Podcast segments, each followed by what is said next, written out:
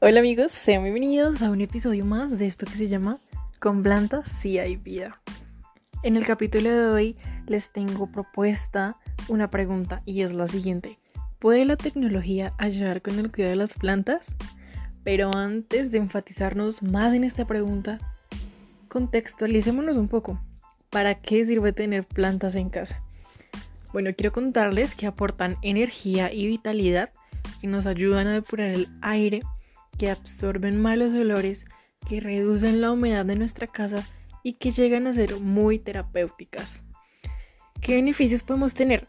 Reducen la sensación de fatigo.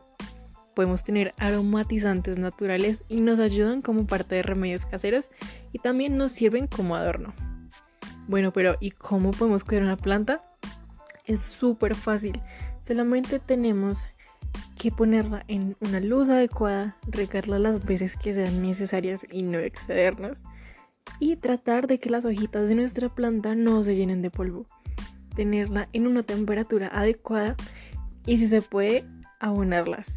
Y también comprar una buena maceta. Bueno, quiero comentarles que a mí en lo personal la planta Echeveria elegant es una de mis favoritas, más porque visualmente se ve muy linda.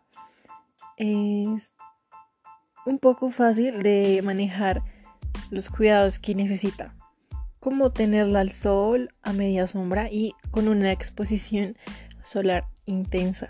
Regarla unas pocas veces para no salpicar las hojas y también tener una maceta de acuerdo a su tamaño. Oigan, pero se imaginan poder crear una row maceta para que así ella nos ayude con los deberes de nuestra planta y que nosotros nos ahorre demasiado tiempo. ¿Podrá hacer esto posible?